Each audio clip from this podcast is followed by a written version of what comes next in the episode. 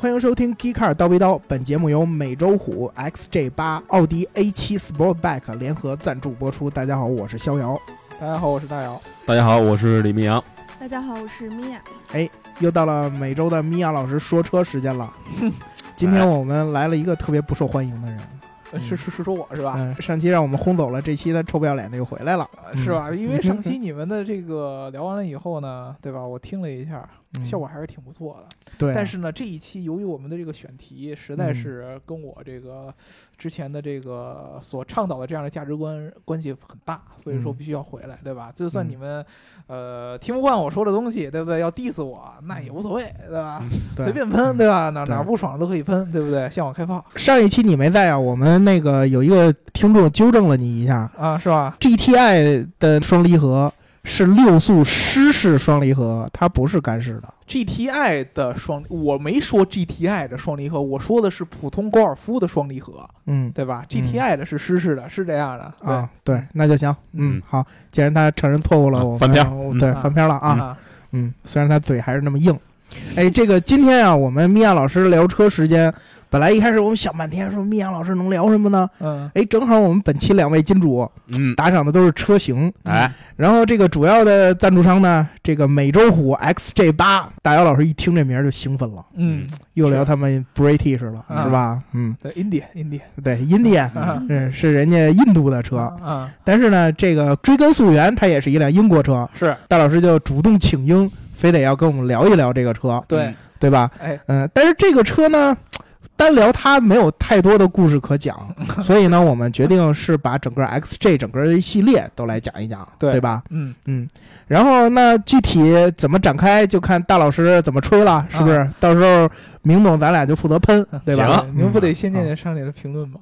上一期的评论其实主要都是来夸米娅，呃我们终于来了女生啊什么之类的这些东西的。哦是吧？啊，其实我们上一期讲的这个比较猎奇，所以也没有太多那种可以就是拿出来讲的这种评论，嗯对所以我们就直接进入主题吧。行好吧这个、这一期呢，我们请又请来了米娅，对吧？上一嗯期大家对米娅的这个声音反馈特别特别好，嗯，然后呢，这一期我们正好呢又聊的是捷豹这个 SJ 系列的车型，嗯，所以说呢，呃，我们这儿在这个聊节目之前呢，我们已经互相对了一下，对吧？嗯啊、发现出这个整个这个节目之前的气氛的氛围特别的针对我，对吧？是吗大家都知道我是嗯这个英、英国吹，对吧？嗯啊，然后所以说呢，我自己对捷豹的印象自然而然是特别特别的好。啊，然后呢，我嗯当时呢，这个大家以前听过我们节目都知道，我当时跟嗯这个肖老师说这个捷豹这个选题的时候，他就嗯一脸的不屑的样子，对，对吧？啊，所以说呢，我这次呢也其实是这个从这个捷豹本身这个车上呢，我也准备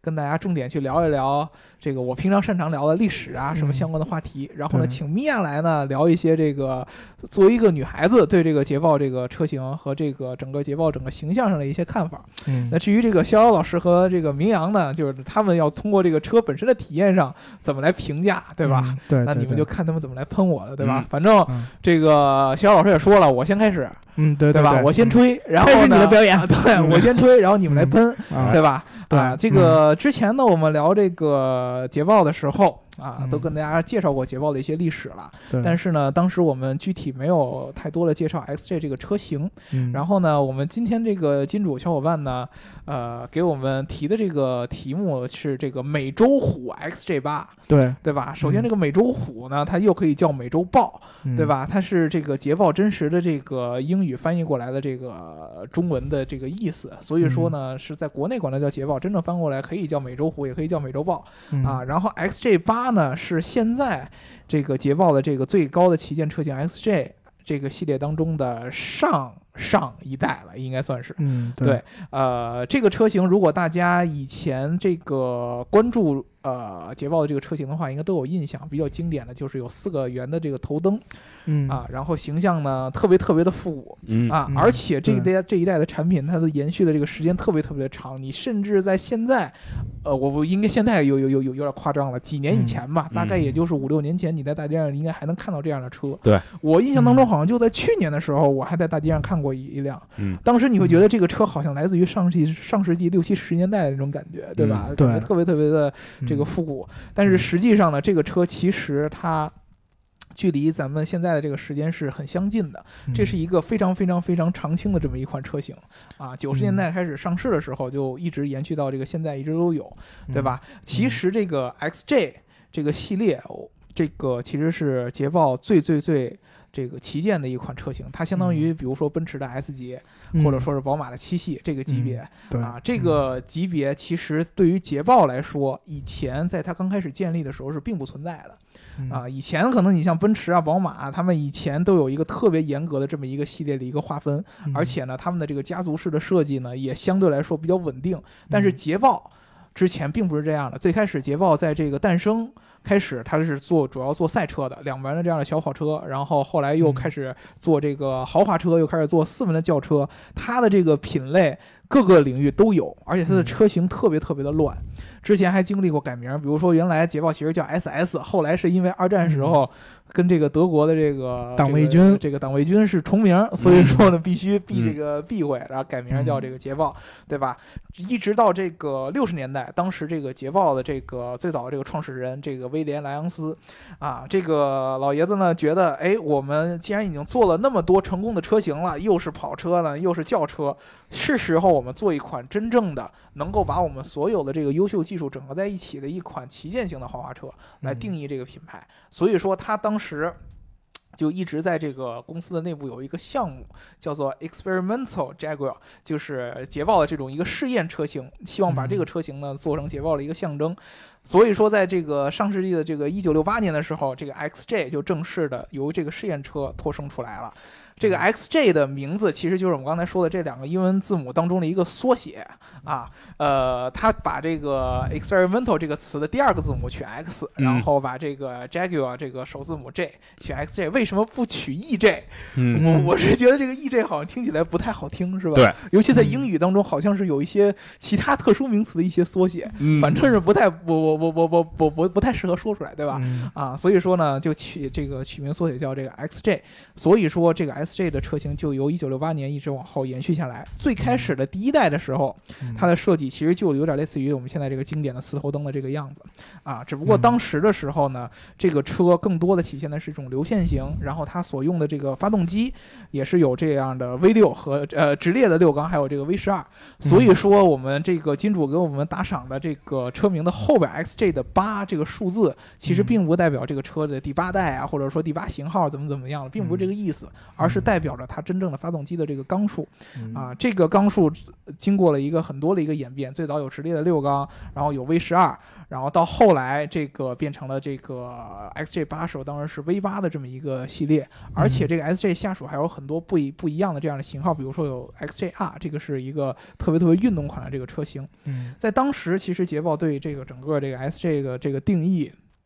是非常非常非常高端的，嗯就是除了这个豪华车的这个属性之外，它还把它自己的这个很多的运动性加入进来，包括 XJR 这个车，在这个上上一代的时候就已经可以达到这个百公里加速在五秒左右的这样的一个时间，其实是非常非常了不起的一个数字啊。嗯但是这个车呢有很多很多的这样的一些问题，比如说大家都知道，我们之前聊捷豹的时候，在这个一九九零年的时候，嗯当时呢被这个福特。呃，收购掉啊！捷豹嗯当时一直这个生意从这个英国这个雷兰的这个这个这个车企这个分割出来以后呢，一直就开始走下坡路，最后被福特接盘。嗯福特接盘下的捷豹，当时这个 XJ 八其实就是，呃，在这个影响下出来的一个产物。虽然说这个车本身影响力很强，因为它还原了最早啊、捷豹 XJ 系列的经典设计，但是其实这个车的销量和这个整个的这样的一个捷豹的这样的利润率都非常非常非常的低迷。嗯直到这个后来在零八年的时候，这个呃，在在后来福特要出手捷豹，然后塔塔接盘。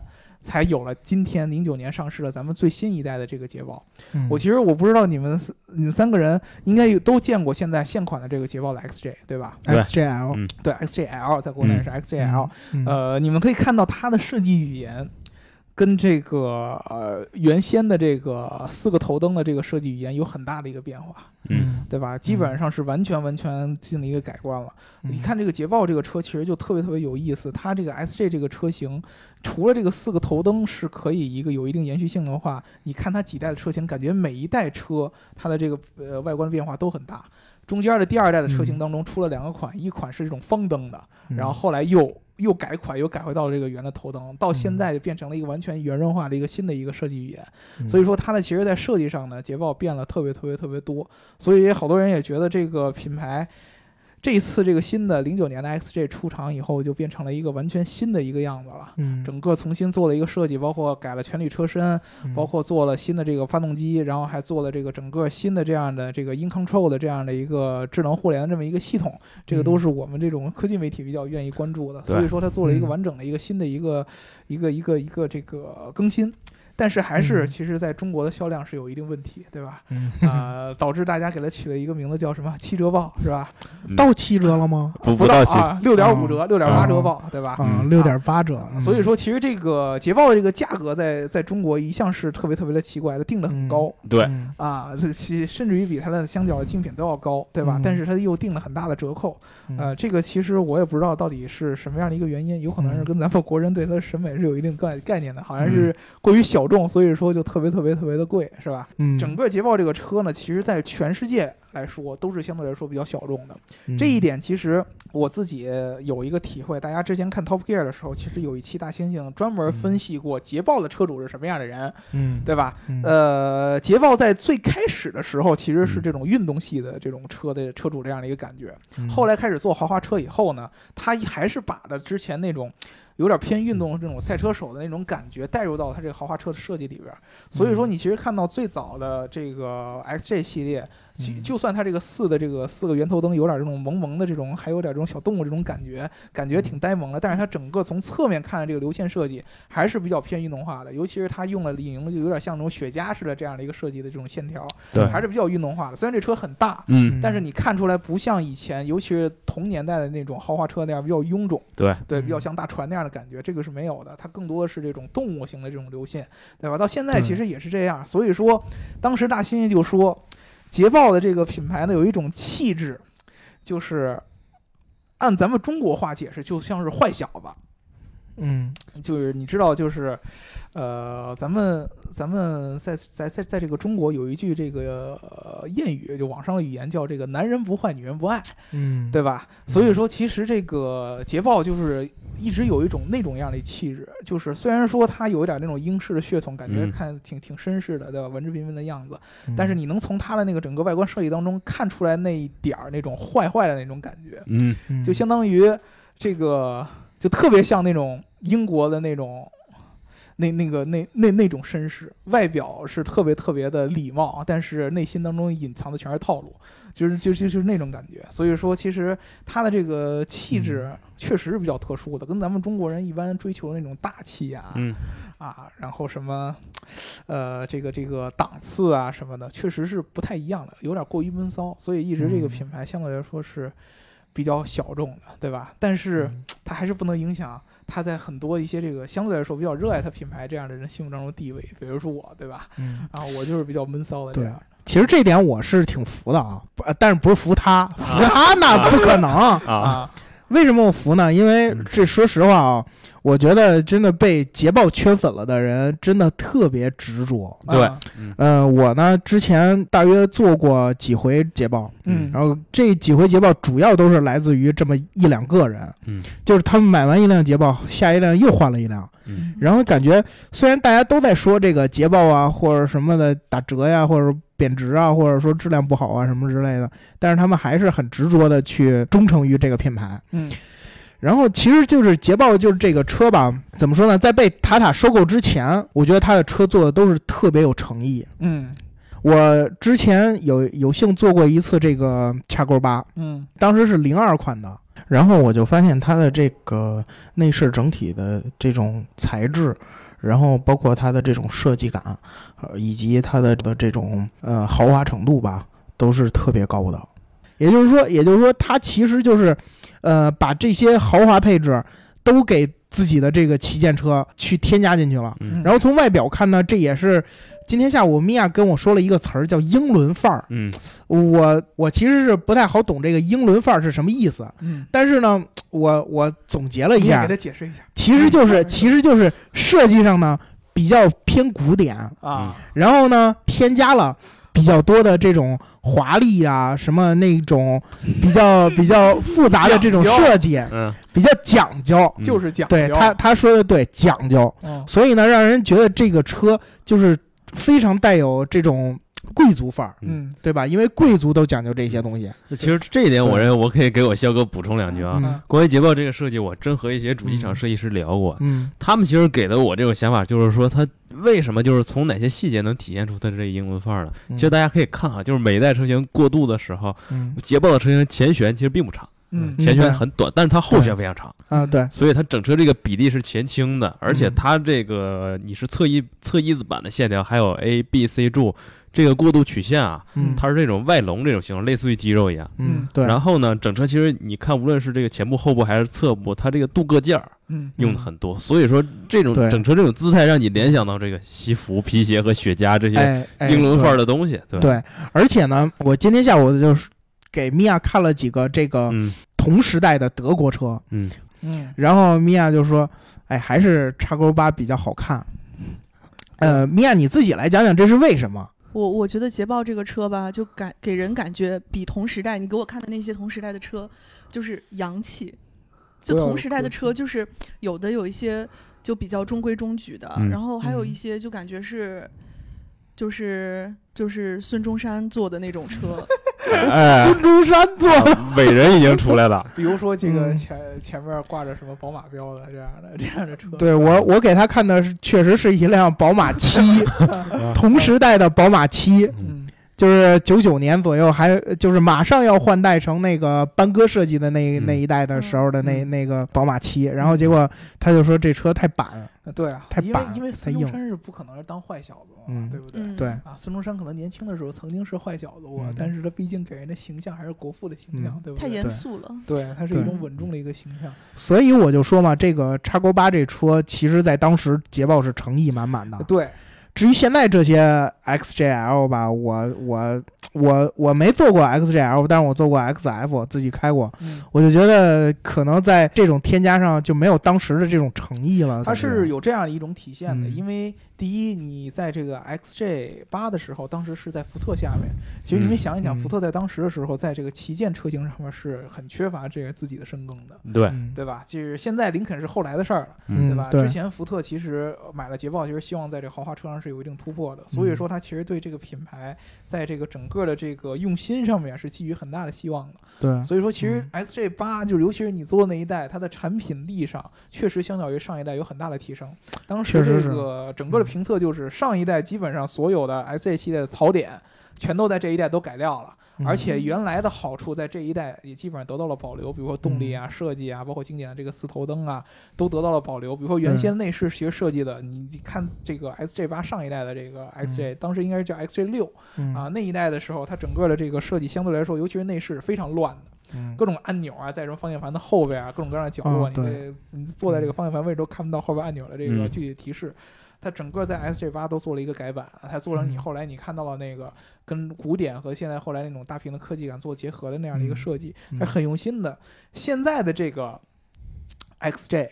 它是有新的利益，比如说，我们就像我最开始节目刚才说的，XJ 八的这个整个的设计沿用了这么多年，嗯，其实你到了这个零九年，或者说零零五年往后的时候，嗯甚至于零二年，你零二年的时候，你再拿 XJ 八看，就已经在外观设计上相对来说已经有点老了。对，你再往后几年，比如说到零五年的时候，你如果那会儿还是在 XJ 八那个设计的时候，嗯，到零九年才开始最新的这个呃捷豹 XJ 才出来，嗯那个之前的时候，这个车型在当时的同级别车当中，比如说在 A 四。就就奥奥迪，比如说 A 八、嗯。然后比如说宝马的七系 S 级，可能那会儿也比较古典，对吧、嗯。S 级那会儿也没有改款，在那些车型看起来的时候，其实已经比较老气了，对吧？相对来说的设计已经比较老气，所以说其实嗯。新的这个 SJ 它需要重新来弄，嗯。所以说呢这次用了一些有用了新的年轻的设计师。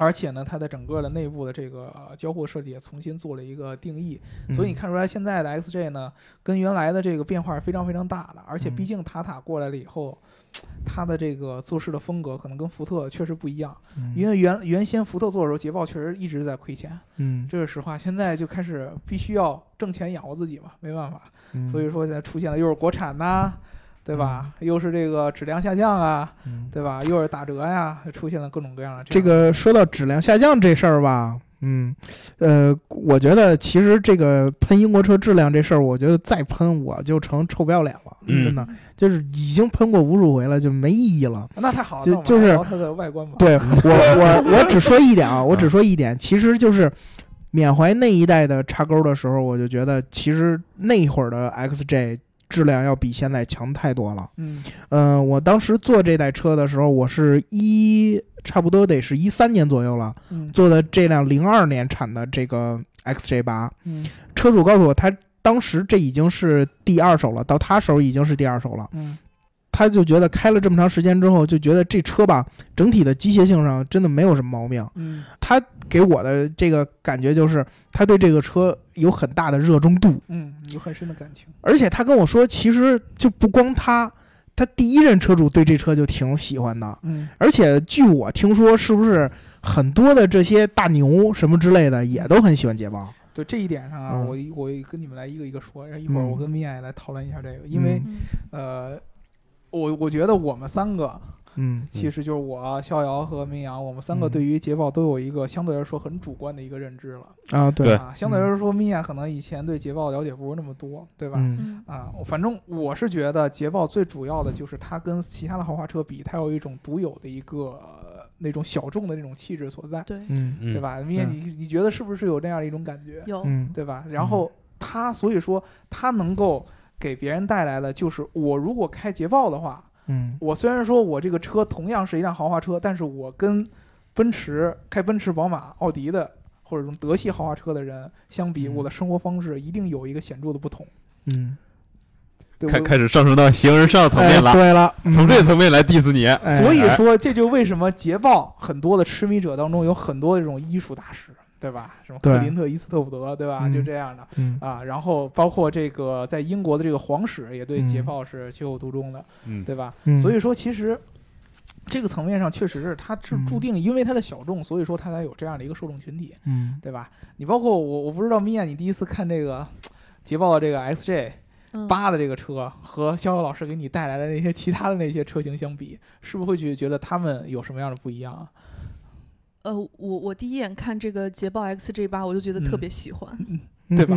嗯。其实其实这一点上，很多女生都挺喜欢捷豹的设计的，嗯。对。对吧？嗯，这我承认，对吧？嗯。因为这个嗯捷豹的这个设计相对来说，我还真的觉得是比较阴柔的那种审美嗯概念，跟他和德式那种包豪斯主义其实还是有有挺大差别的。对对，嗯嗯，反而是可能我觉得新一代的这个 XJ 相对来说比较偏向于那种、嗯那种比较简洁式的那种设计语言啊，嗯，对吧？以前的这个捷豹还是很有它自己个性的。嗯然后捷豹在营销上边儿，虽然说在中国是这个营销其实都是靠打折，对吧？嗯嗯，但是在国外，其实捷豹的这个营销是还是挺有一套的。他们请的这些代言人都是特别能象征这个捷豹气质的这样的一个人，对吧？嗯呃，之前有请过抖森，对吧？做这个捷豹代言，还有什么其他的？这个米娅应该支持。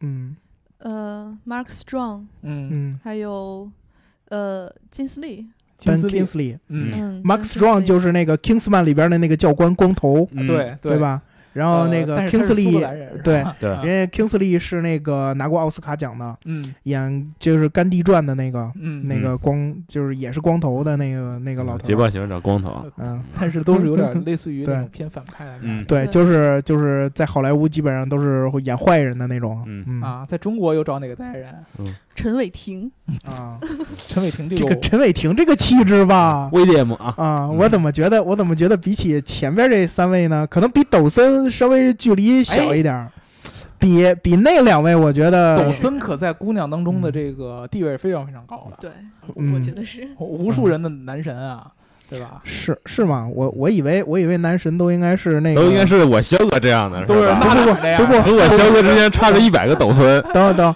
我觉得我觉得他们应该喜欢法沙那样的，法沙？嗯，啊法斯宾德。啊，就是那个年轻万磁王，年轻万磁王那个不行那怎么不行？他笑起来更邪魅。啊，不行不行，抖森。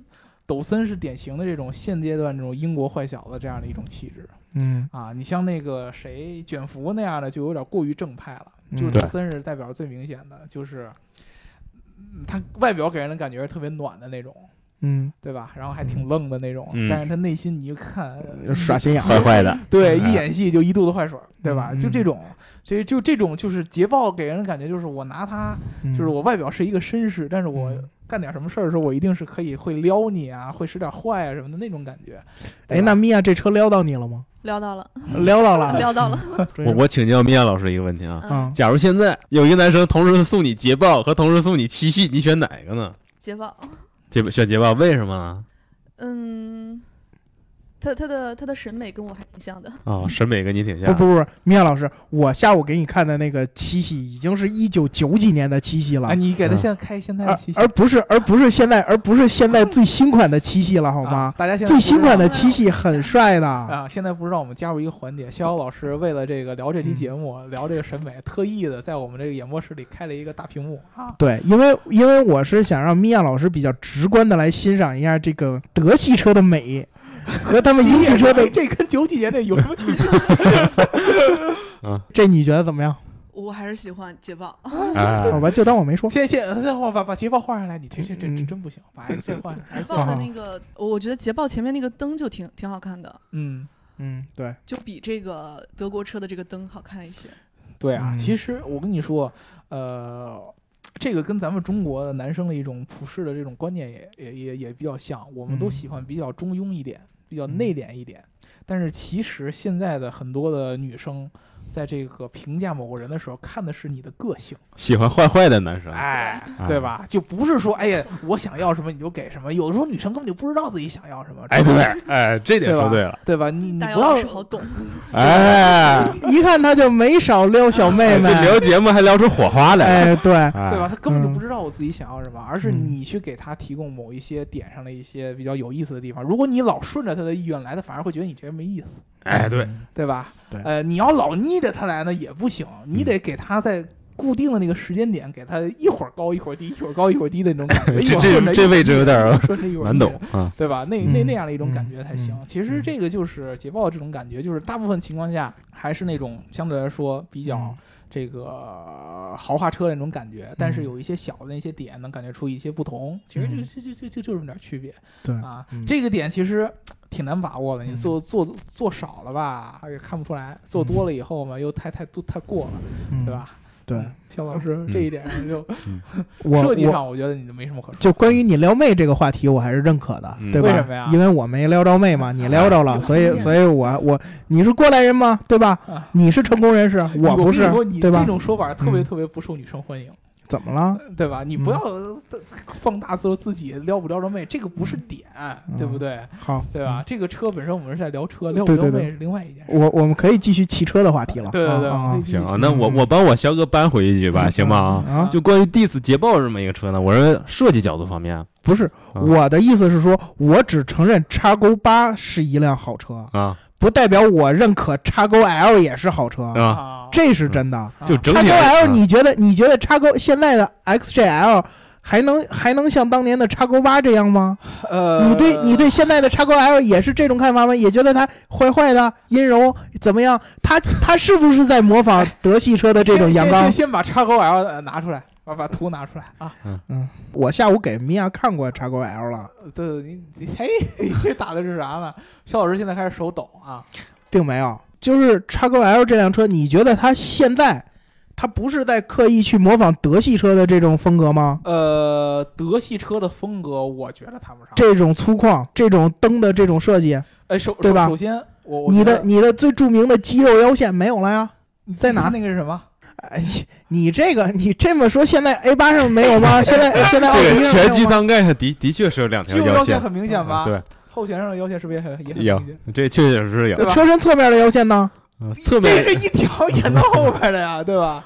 不明显了呀，没有那个没有当年的这种明显了。你你说你觉得这个车是模仿德系车吗？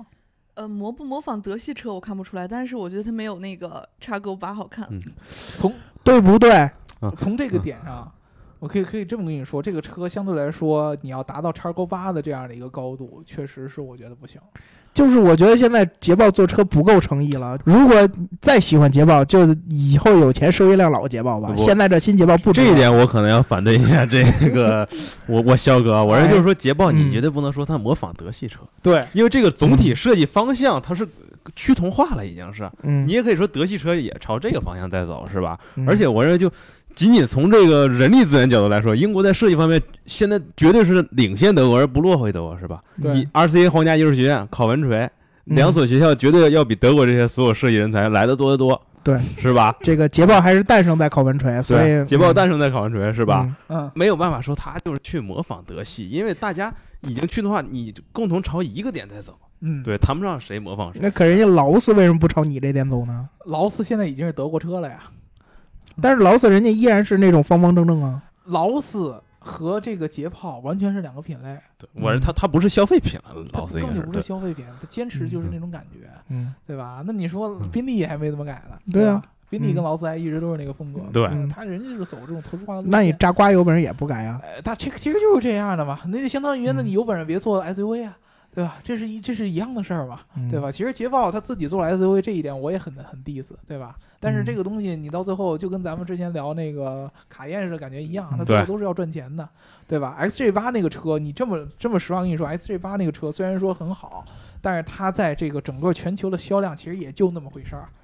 真的也嗯就那么回事儿，这个车到最后还还得企业最后还得看赚不赚钱嘛，对？吧？其实我觉得，其实现在捷豹他们自己开始除了这个原先的气质，嗯可以这么说，其实原原来捷豹就是呃最低谷的时候，可以说除了这点设计的气质之外，你拿不出什么特别像样的一个特别牛的这样的一个感觉出来。确实是，现在他把机械啊、什么电子啊质量也做下去了，我觉得现在真的捷豹不怎么样。呃，现在其实他现在开始往这个新的这个趋势上面去找嘛，比如说大老师，真的，我就我就问你一句：现在的叉勾 L 啊，往后再放十五年，十五年之后，人再开现款捷豹，嗯，还会给出那么高的评价吗？十五年的时候人开现款捷豹什么意思就比如说今年款的捷豹，二零一七款的啊？这个叉勾 L，啊往后放十五年，啊，还会像这个啊叉叉勾八在十五年之后那个样子？哎，还会吗？呃，我觉得叉勾 L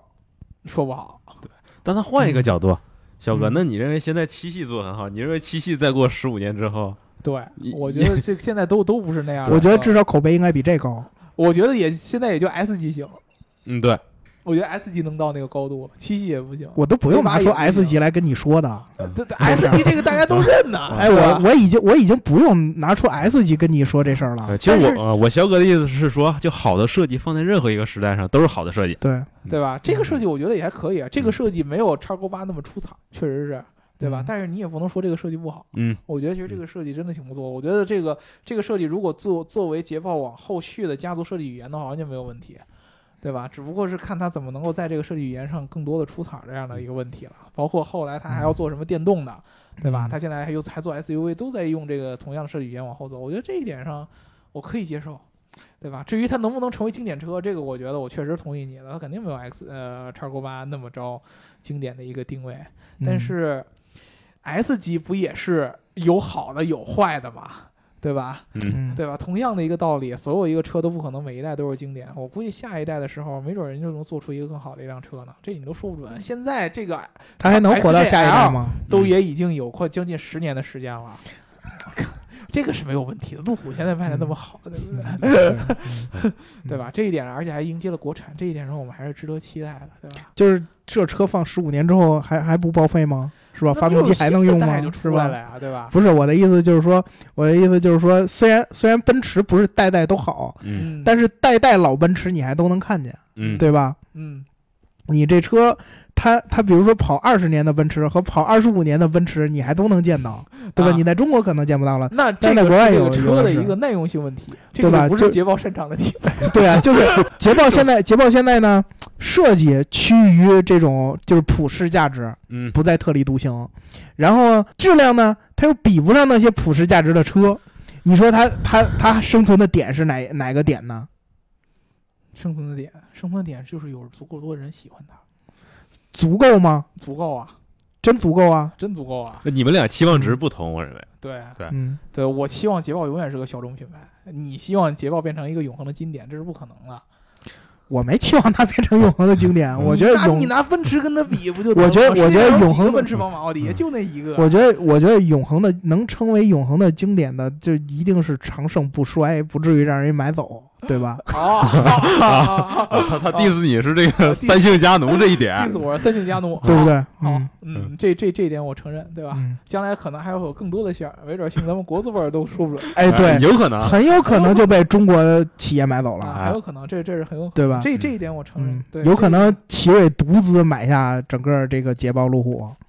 这个是确实的。这嗯个真正欧洲历史上这个伟人的艺术家，也没有在很呃很多都是在他死后才出名的，对吧？对哎，其实都是这样嗯嗯对吧？嗯真正长久活下去的，不都是那些相对来说比较中庸无聊的那样的一种体系吗？啊，嗯，咱们这么说吧，你你们肯定我是说服不了你们了。嗯这个设计呢，确实现在你们也觉得它设计依然好看，嗯我虽然觉得不好看了，但是你我也说服不了你们。嗯但是这车里边这个东西，机械性咱们就不说了，嗯肯定质量挺差的。嗯 但是呢，我觉得有一个亮点，其实它的交互系统做的还可以。嗯，哎，这点你就错了，小哥。啊。交互系统做不了，做这一点做的都不行吗？嗯我我自己开过 XF，我也我也开过那个路虎的那个那个车，嗯。他们这两套交互系统，这这种风格，这种这种设计风格，我特别喜欢，嗯。就是那种类似于苹果、谷歌的这种设计风格，不像传统的这种人机交互系统是那种很死板的那样的。嗯，其实你你提的是那种色色彩很多，嗯对吧？你你其实提的那些点是你物化设计，你可能是这么认为嗯，是吧？？嗯其实这捷豹本身它这套这个车机交互系统叫做这个 In Control，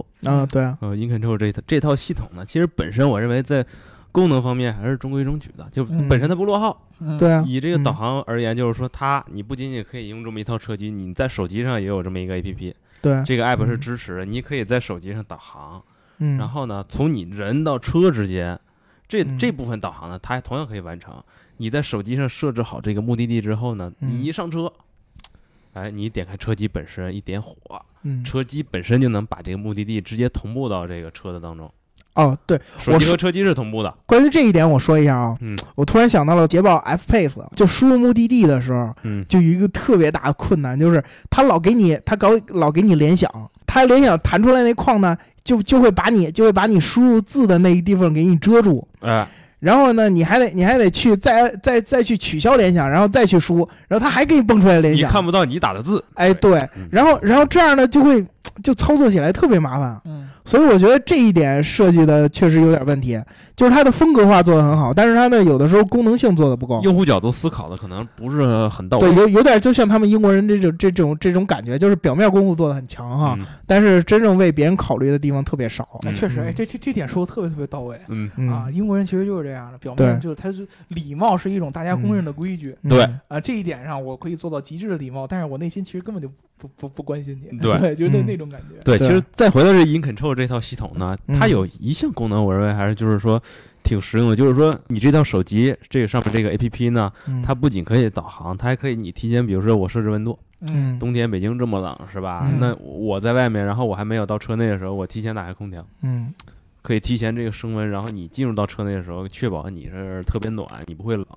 然后呢，包括你车窗的这种状态，这种整车这个油量，它是可以有监测的，你在手机上是可以看到这个整车这些行驶状态。嗯对，所以说这两点我认为 In Control 系统是值得表扬，但是仅仅是就是说，其他车企它在这方面功能其实做的也非常到位，呃对，是吧？这个不是它独有的。对，这不是它的强项。嗯你如果仅仅保持在这个中规中矩这种状态的话，你在这一点如果不超过你这些德国对手的话，我认为其他方面的话就有些困难。整体而言，我认为嗯车机包括 HMI 使用，还有这个 In Control 系统，比如说以一百分百分制为打分的话，我认为给给七十分到八十分还是可以的。嗯，但是呢，你如果不抓住这么一个产品力这一个点的话，去超越你的对手，其他点其实并不好做。